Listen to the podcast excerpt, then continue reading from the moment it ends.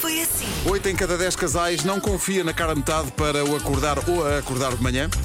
São pessoas que preferem pôr 10 despertadores do que pedir à cara metade para os acordarem, porque normalmente a cara metade esquece e a malta chega tarde ao trabalho. 8 em cada 10 preferem o despertador. Digo eu também, depende da forma como a cara metade quiser acordar a outra metade. Rádio Comercial. Estás a reconhecer? É o som que tu. Tão bom, Blur no meu calorama.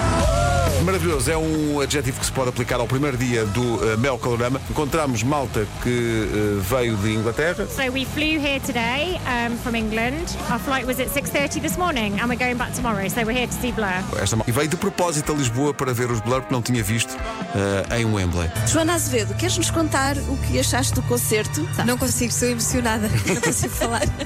Sabes que foi exatamente aquilo que eu estava à espera, o que é bom. Thank you, love you, Portugal. Rádio Comercial. Portanto, na segunda-feira, o Nuno tem que ir pegar esta história do cão que, se- que deixou a meio. Sim, eles já nos tinham dito que já tinha esquecido disto. É Claro, Eu quando obviamente. veio cá no meu dia de anos disse, é verdade, é verdade, eu tinha feito um Tem uma teaser. qualquer- havia aí É, qualquer havia aí coisa, uma né? história. Mas havia. É tão marco isso. E a Vera tem que trazer presunto, e croquetes, e queijo, e tortilha e tal. Se não estão reunidas as condições para uma ótima segunda-feira.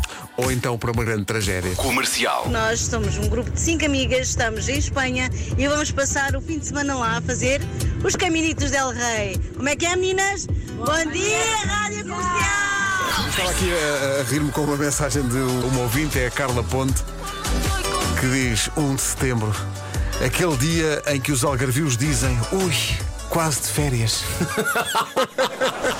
Rádio Comercial.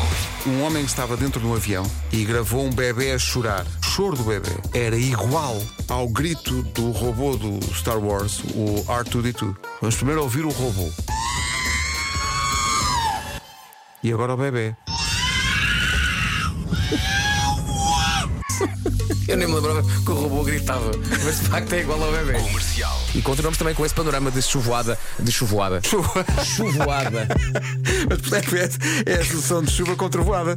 É sou- um termo novo que Eu nós sou uma vamos pessoa usar. com pouco tempo, percebes? Portanto, de vez em quando preciso de arranjar aqui Economizar, expressões. sim, sim, chuvoada. É assim. Chuva e trovoada não, chuvoada.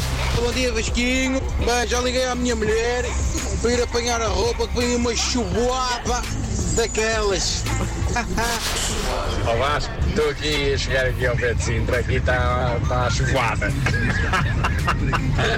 ah, é loucura.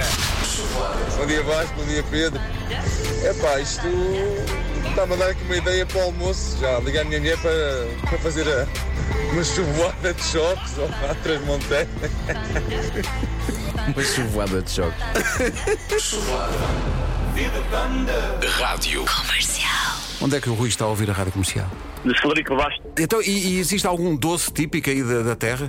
Ora bem, de- temos aqui a da terra vizinha, que é a Mondim de Basto, que temos várias atrações e também tem eh, uns doces de Basto que são muito bons. São doces tão bons que a pessoa nunca diz basto. Exatamente. Mas Que uma pessoa é? não diz Basto. Achaste mal? Eu, Basto Palmeirinho, nunca. Ah, excelente! Está certo, Vasco!